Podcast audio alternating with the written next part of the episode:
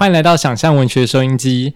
那呃，最近呢，不知道大家有没有在网络上看到吴明义老师他分享了一篇文章，嗯，然后他主要是在讲有一位作家叫做尼尔盖曼，然后原本吴明义老师他创作的类型是很纯文学的，然后会有一点比较不了解，像是奇幻文学啊，或是青少年小说这类型的作品跟。那个纯文学的美学要怎么样去做调和？但看了尼尔盖曼的一些想法之后，发现，哎，其实像奇幻的东西啊，或者我们一般是口称是大众文学这种东西，它里面经常也是有很丰富的文学性。然后，所以其实今天会想跟大家来讲一个，呃，大家小时候应该都看过童话，然后洪明对童话的印象是怎么样？童话对我的印象就是小时候他有我妈有买一坨绘本。嗯，然后它是各式各样的，好，不知道确定是台湾的绘师还是日本绘师吧。然后他们就有各种各式样的故事组成，像是比如说有一个男人，然后养了一个神仙鱼，然后从小鱼缸变大鱼缸，大鱼缸变池塘，然后这个神仙鱼它就过得更舒适自在，然后整个画风它比较像是中国的水墨画。这我怎么好像没有看过？没有看过，没有关系，就是因为童话有很多类型这样，所以它，所以我觉得。童话或多或少就会有一些，呃，告诉小孩子某种道德观的意义吧。这样。哦，其实后面讲到一个蛮有趣的东西，是童话好像经常是在告诉小孩子某种道德观。那我自己印象中的童话呢，经常是以一个句子为开头，叫做“从前从前以前”。然后以一个句子为结束，叫做“从此过着幸福快乐的日子”。对，那童话好像就会是在从前、从前以前跟从此幸过着幸福快乐的日子之间所发生的事情。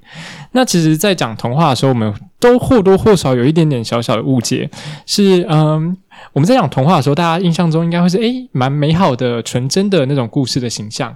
然后，童话这个词，英文大家应该都不差，叫 fairy tale 嘛。那 fairy tale 它的字根的 fairy 这个字，就是大家都知道是天使的意思，它是自首，是仙女，它自首，自首是仙女的意思。然后，可是，呃，其实呢，在真正英那个英语系里面的这个 fairy 的意思。大家想象中的画面可能是美美丽的天使，嗯，可是真正 fairy 这个意思，它比较像是妖精，而且不是那种好的妖精，是那种古灵精怪的小妖精。你可以想象一下，是那个呃多比，而且是坏的多比，然后就是会很邪恶的那种，哈，多比好邪恶的那种妖精。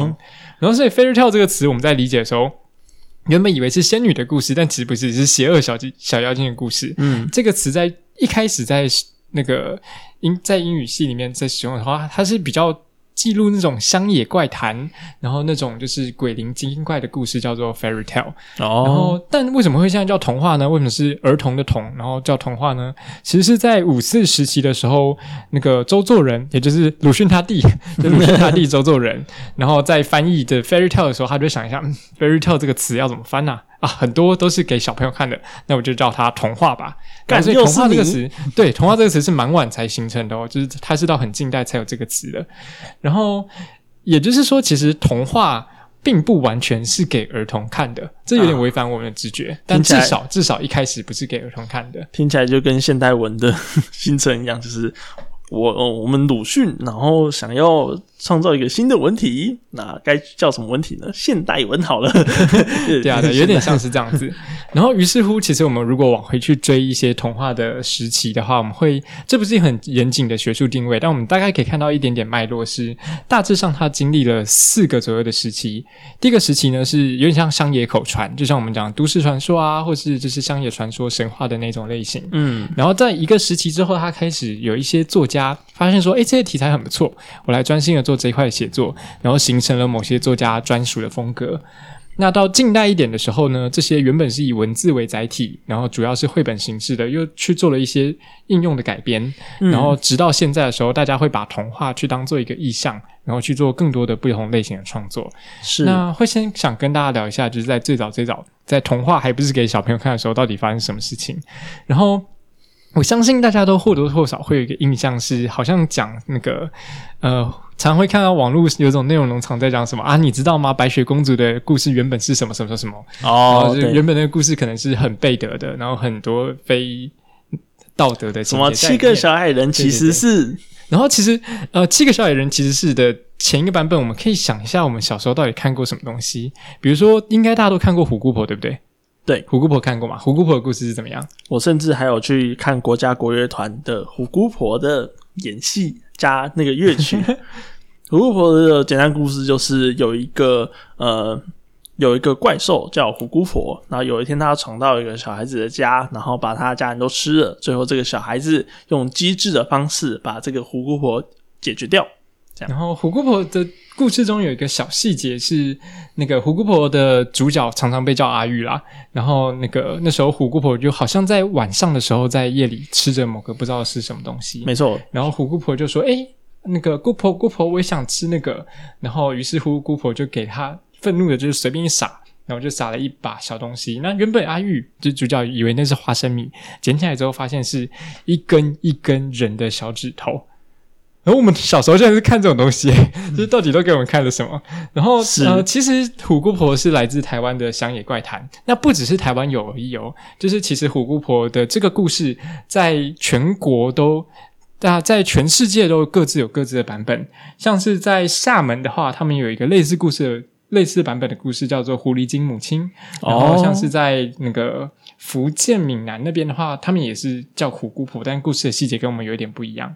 然后甚至是呃，我会发现一件事情是，大家印象中的虎姑婆最后结局是什么？你有印象吗？啊，被油锅烫死。对，大家印象中应该是油锅烫死，对不对？我不知道为什么有一个印象是我小时候看过另外一个版本的虎姑婆，然后我记得那个虎姑婆最后版本是姐姐变成神仙飞到天上，然后我啊，这是一个很模糊的印象，然后我一直不确定这件事是不是真的，然后我想说不对啊，为什么没有人其家人看过这个版本的故事？然后在刚好在查这些资料的时候，才发现。哦，真的有诶，就是虎姑婆她在台湾乡野传奇的时候，其实传过很多版本。然后有一个版本呢，是在日治时期的时候被整理起来。然后那个故事的版本结局就是姐姐去嫁给了大舅的男人。然后也有一个版本是姐姐感到很孤单，然后就飞到天上，就是变成了月娘。哦，所以像这样子乡野传奇的故事，它有非常非常多的版本，然后也通常会被视为某种童话的原型。嗯，然后这时候童话大家会发现，其实。蛮野蛮的，蛮不适合小朋友看的。没错，是我们其实有点难回忆，就是为什么大家在小时候会看这种给吓小朋友的东西啊？你的姑婆会把你的手指头剁下来变成听起来鬼面之刃还吃。对，然后还有一些家长会觉得鬼灭之刃太暴力，那我们是不是要重新检视大家的童书？是没错。然后像是呃，以西方而言的话，睡美人这个故事，睡美人这个故事，我不知道大家有没有印象？有。然后。睡美人的故事里面其实有不同的几个版本，然后甚至有一些睡美人的版本，他的那个呃王子就是来拯救他的王子是就是有恋尸癖，然后所以才会喜欢睡美人。对对对，然后我们会发现说，就是在某一个黑黑暗时代的。童话里面那些东西是几乎没有经过修剪的，然后真的是乡野口传，然后它可能是有点惊悚，可能是呃非常的刺激的一些内容啊。对，是在某一个时期的时候，开始有一些作家去做这些呃商商业口传的整理吧，整理。然后它其实就是我们现在耳熟能详的格林童话的格林兄弟，然后以及安徒生。然后大致上的年代，还以为我觉得蛮喜欢的，也可以算是童话作家的人，叫做王尔德。然后王尔德的作品应该有被选到基本教材里面，所以应该大家在国文课本里面应该有看过。对，没错。可是，嗯，我想要专心的跟大家聊王尔德的这个部分，是在我的求学阶段的时候，我们读到的我读本叫做《自私的巨人》。我有点忘记他到底是不是有选在课本里面，然后也不确定是不是每个版本都有选。没有，但是自私的巨人你没有看过吗？没有。我大致上跟你讲一下他的故事。自私的巨人的故事非常明确，就是有一个很自私的巨人，他有一个很大的花园。那这个很大的花园里面呢，它种满了各种花。可是这个花园不知道为什么一直都是冬天，从来没有迎来过春天。嗯。然后自私的巨人就觉得这是我的花园，我不想要任何人进来。直到某一天呢，有一个小男孩偷偷的去翻上了围墙。翻上围墙之后，他发现说，不知道为什么，只要是小男孩翻过围墙之后，踩到的所有的土地都变成了春天的样子，然后冬天都因此融化。可是这时候巨人很生气啊，就哎，你是谁？你怎么可以这样子跑到我的房间里面？怎么可以跑到我花园里面？这是我的花园，你不准进来。所以他就把小男孩很生气的赶了出去。然后这时候巨人就看着那个，就是从春天逐渐凋零又变回冬天的花园，他就想着，哎，为什么刚才？我的花园好像一瞬间有春天到来的感觉，对。然后原来是因为那个小男孩吗？然后从此之后，巨人开始在反省自己，就慢慢慢慢的开敞开心房。然后有一些小朋友在他的花园的门口在晃的时候，巨人也主动邀请说：“哎，小朋友，小朋友，你们要不要进来玩？”然后于是乎，在很多小朋友都想说：“哎，好大的花园，好快乐，好想玩。”所以就跑到巨人的花园花园里面来玩。然后于是乎，在故事里面有一个句子是这样写：他写说，于是在巨人的花园就。迎来了长期的春天，虽然偶尔也会有冬天的时候，不过就经常都是繁花盛开的样子。嗯，可是这时候故事来迎来一个转折哦，故事来迎来一个转折是巨人，即使是看着这些快乐的在他的花园里游玩的小朋友，然后随着年岁老去之后，巨人其实有点老了。然后巨人看着这些小朋友在玩的时候，他发现，哎，不对啊，为什么当初第一个踏到我花园里面为我带来最初的春天的那个小男孩，我从来都找不到？所以他问的就是所有来玩的朋的小朋友们，但那些小朋友都不认识最初的那个踏过花园围墙的小男孩。那直到那个巨人在临终的时候，天上降下来了天使，就王尔德经常使用这样的印象：天上降下来的天使，他发现就是那个最初最初来他那个花园里的那个小男孩。然后天使就说：“就是你为我带来了，你为我开放了你的花园，然后现在是我带你到我花园的时候了。”然后天使就把巨人带到了天堂去，然后天堂就是他们最大的花园。哦，好基督 style，这是很基督 style 的故事。然后我们会发现几件有趣的事情是，呃，像刚才讲的，就是洪明会讲说，童话的传统印象是我们是在教小朋友某些概念。嗯，所以自私的巨人，大家看这个标题就知道嘛，他想要教小朋友小朋友什么概念？公共共享的概念，要教小朋友，你不要自私，玩具要分别人玩，然后分享会让你快乐。对，可是你仔细想想，这个故事真的是这样子吗？我们会发现一些细节，其实如果你用纯粹的呃自私这件事情去想，是想不通的。什么？要从殖民主义的角度去想吗？没有，其实从很简单的角度去想，就是呃，刚才我讲到说，为什么有一个小男孩？他在来了这次花园第一次带来春天之后，巨人的心胸变得敞开了，但是那个小男孩从来没有出现。然后第二个令人疑惑的是，巨人在对那个小朋友们开放他的花园之后，为什么花园不是永远的春天，偶尔还是会有冬天迎来？如果单纯用分不分享的自私的概念去解释这个文本，好像会有一些解释不通的东西。然后于是乎，其实自私的巨人他更多的是在讲。你愿意不愿意去把那个花园？其实当然就不是一个物理性的花园。是花园，其实很多时候在讲说，你愿不愿意把你的人生的一部分去分给别人，来让人家参与在你的生命的其中。很基督 style，对，很基督 style。但其实更好玩的是，呃，王尔德这个作家，他是以。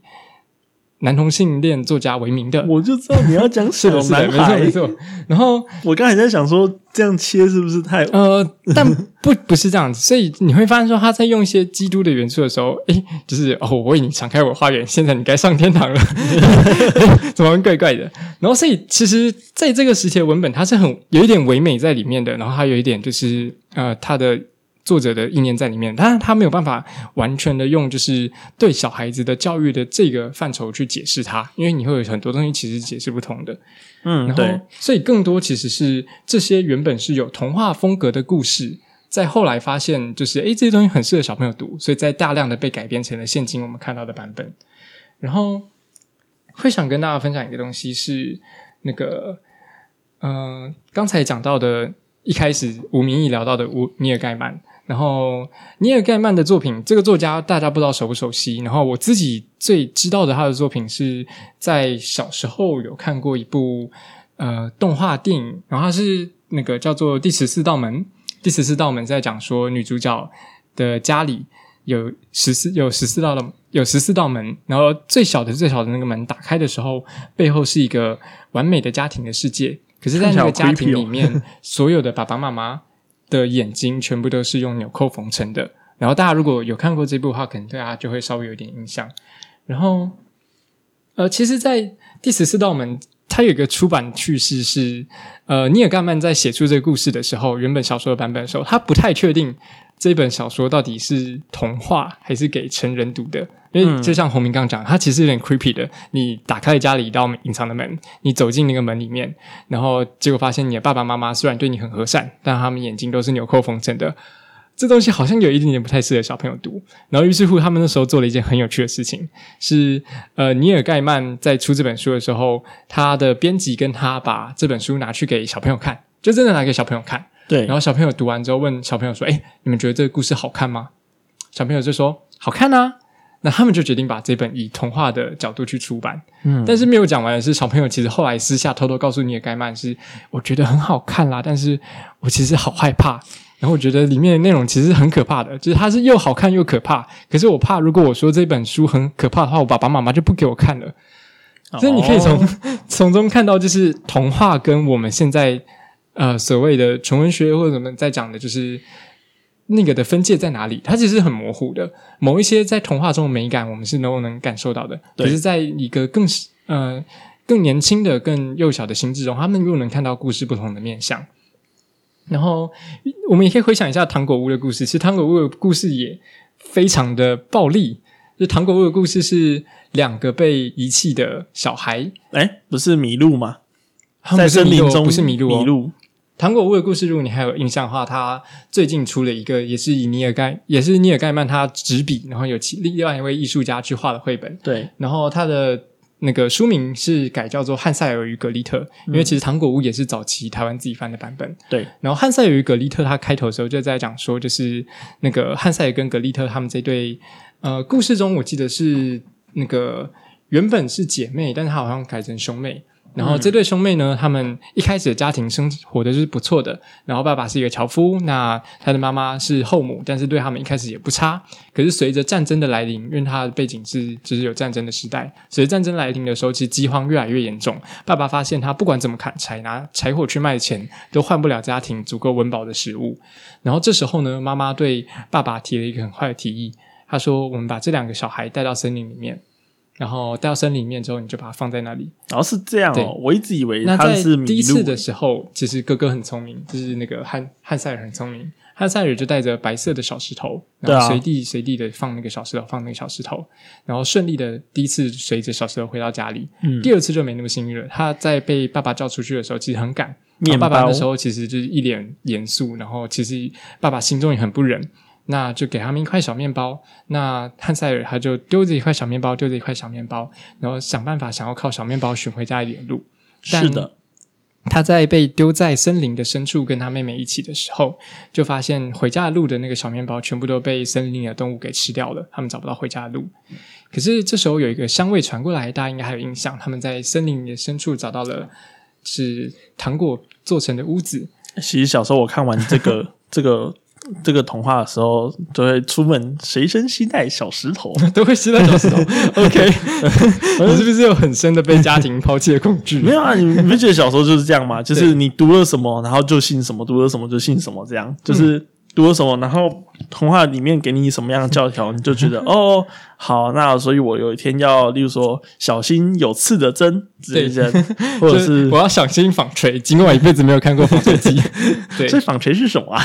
对，可能这个东西一定很邪恶，这样。然后，所以我们快速的跳到糖果屋的结局。大家最后也知道，就是每当那个糖果屋里面的坏巫婆要去吃哥哥的肉的时候，他就拿鸡骨头给他摸，然后你看我还这么瘦，我还不值得吃。然后最后在那个外巫婆准备要去看火炉的时候，妹妹就一把的把巫婆推到火炉里面，太邪恶了，就可以顺利的有继承了整个糖果屋的财产，然后回到家里面去。哦哦。然后我们会发现，这个故事他在讲的是我们刚才一开始我对传。童话的那个既定的印象是从前，从前以前，很久很久以前，到从此过着幸福快乐的日子。是，然后这个从前，从前以前，跟从此快乐的幸福的日子之间发生的，通常都不是快乐的事。对啊。然后，于是乎，当我们去探究童话的本质的时候，你当然可以讲说，哎，它是有一些教育意义是给小朋友的。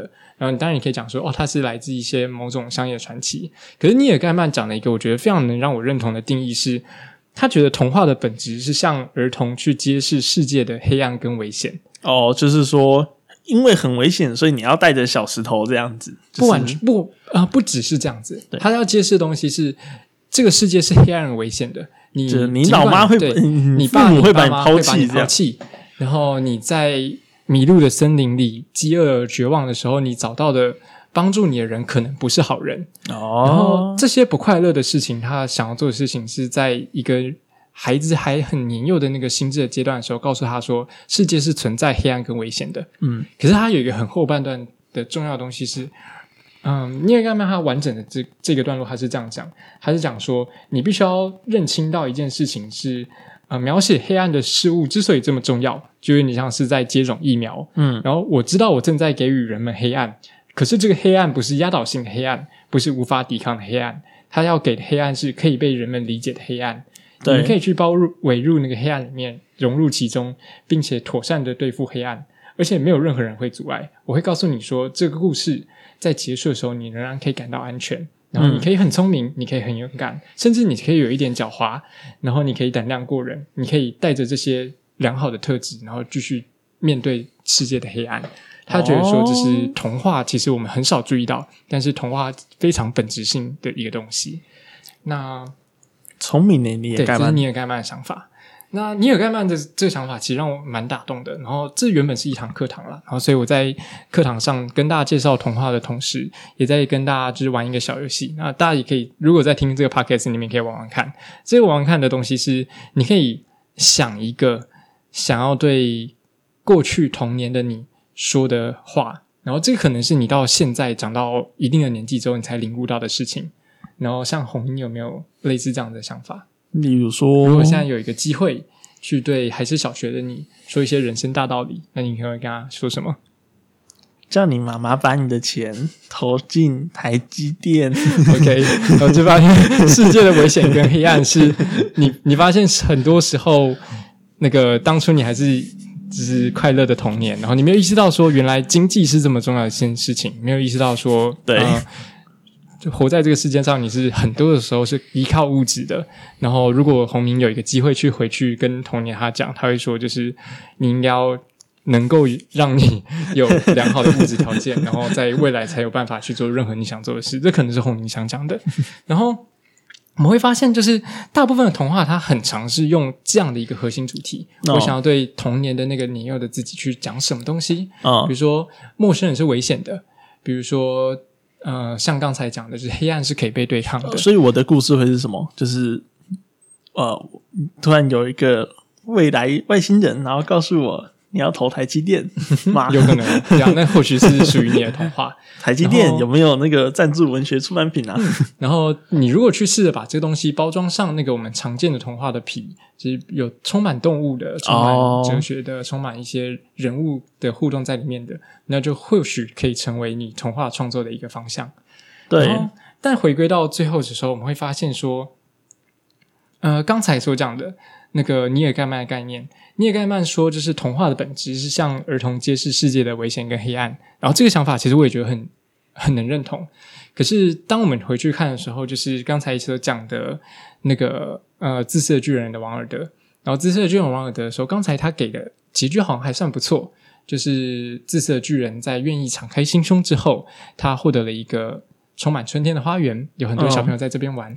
然后最后他被领进了天堂，好像过着不太不错的人生。对，可是回归到现实的世界的时候，我们会发现童话很多时候是失效的。那失效是来自于，就是以王尔德而言，就是王尔德他在临终的时候，其实他说，就是我已经把一切我要写都写完了。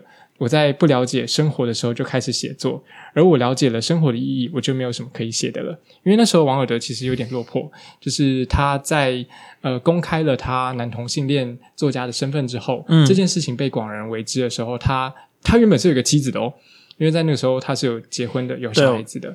然后他的妻子跟他的孩子就因此离他而去，然后他被关进了监狱里面，然后罪名就是因为他的性向。对，而在离开了监狱之后，在一九九零年的十一月，王尔德就就是发了疾病，然后最后在巴黎的一个廉价旅馆里面过世，然后葬在了一个公墓里面。嗯，然后在王尔德临终的时候，其实他尽管他的童话带给我们一些蛮正向的、唯美的一些画面，可是在他临终的时候，他对写作这件事是蛮怀疑的。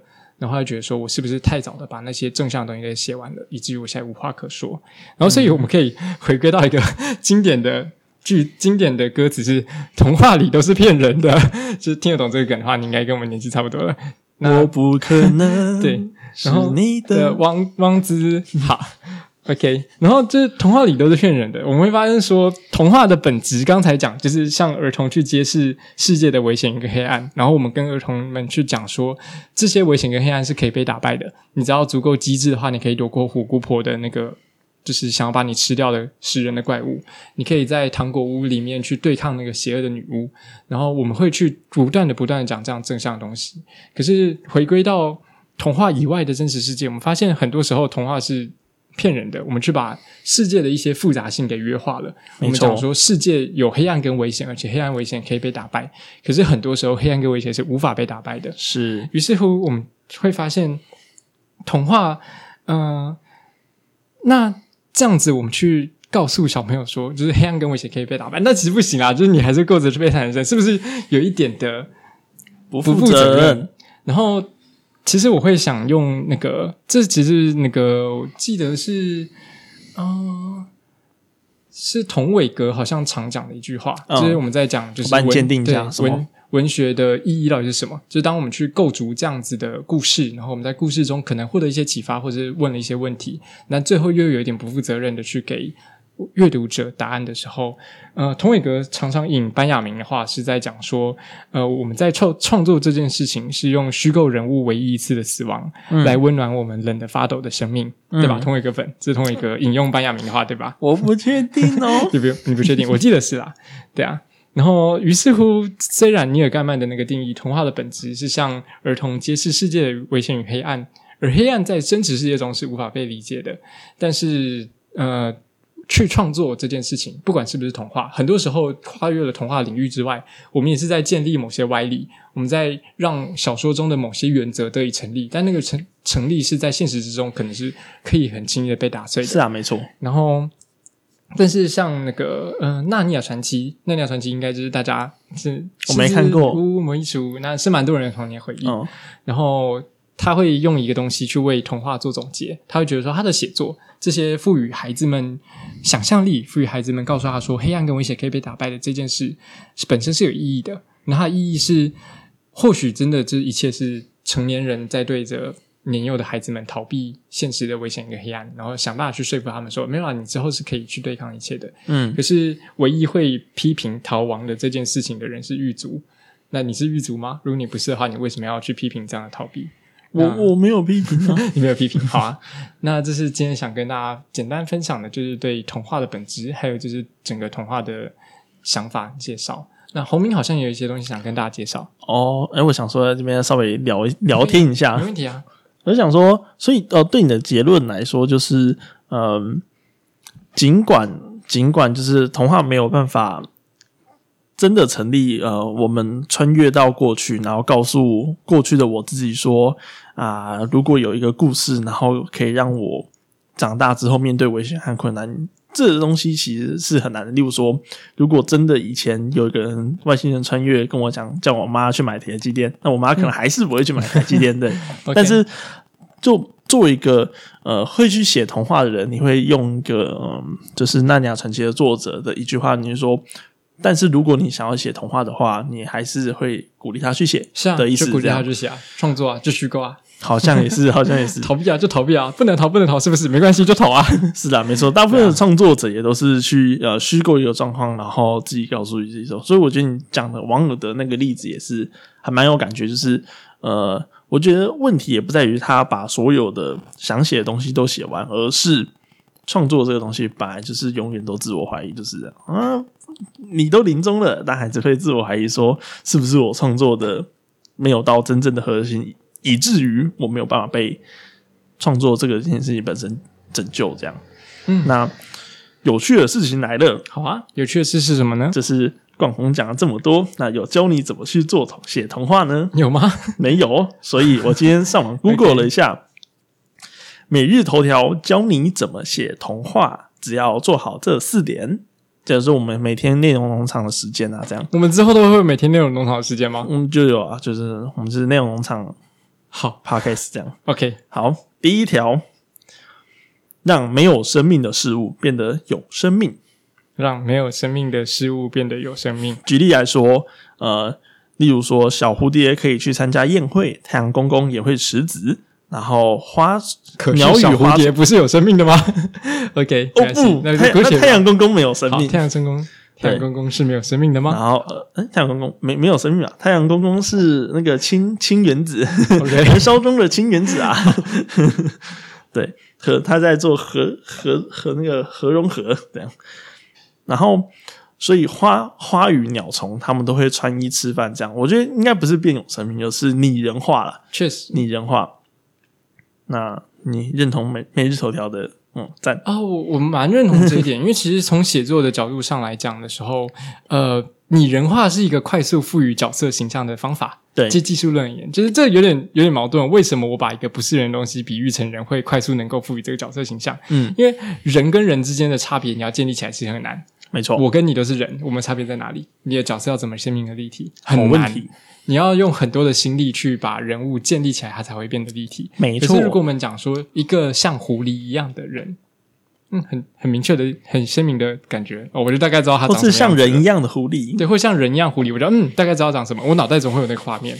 可是如果身为一个就是啊，一个中年的几岁的男子，没有没有画面，不知道长什么样，你要花好像好几千字，很多的篇幅才要把去把一般的人物形象构筑出来。所以我觉得拟人化是一个聪明的方法。太阳公公，嗯，聪明，我知道太阳公公长什么样。每日头条，聪明。第二个，有趣的生，有趣的故事源自于生活。如果你平常就过得很无聊、很难笑、很难相处，那你就没有办法创意创作出具有创意的故事。你认同这一点吗？嗯，我认同来自于生活，但是有趣的故事吗？我都创造无趣的故事，所以我还等呢。后面应该试着创造有趣的故事喽。我尽量，我尽量。第三个。突出的个性化写法，但我觉得第三个就是他妈讲干话，是没错。上完之后，每日头条都是告诉你，我观察到这样的现象，怎么做？我不知道。嗯，好，他跟你说要怎么样做图书化的写法呢？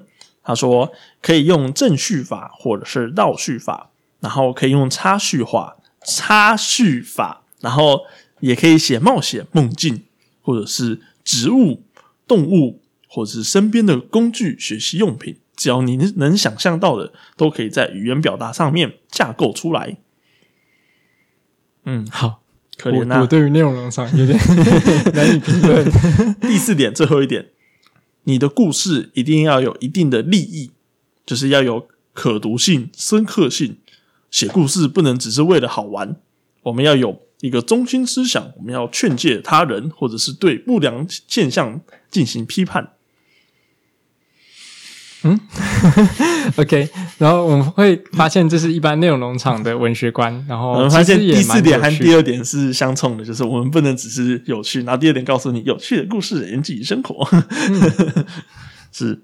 啊，那我们今天大家都学到了一课了，好，我给你看到内容农场奇妙的文学观，没错，那如果你的文学观跟我们不一样，或是觉得说有什么值得分享的，也都可以跟我们讲。我们底下应该会有一个信箱之类的连或表单之类的连接，对，欢迎分享你的想法，欢迎写信给我们。我们最近会有抽很多时间来跟大家聊聊天。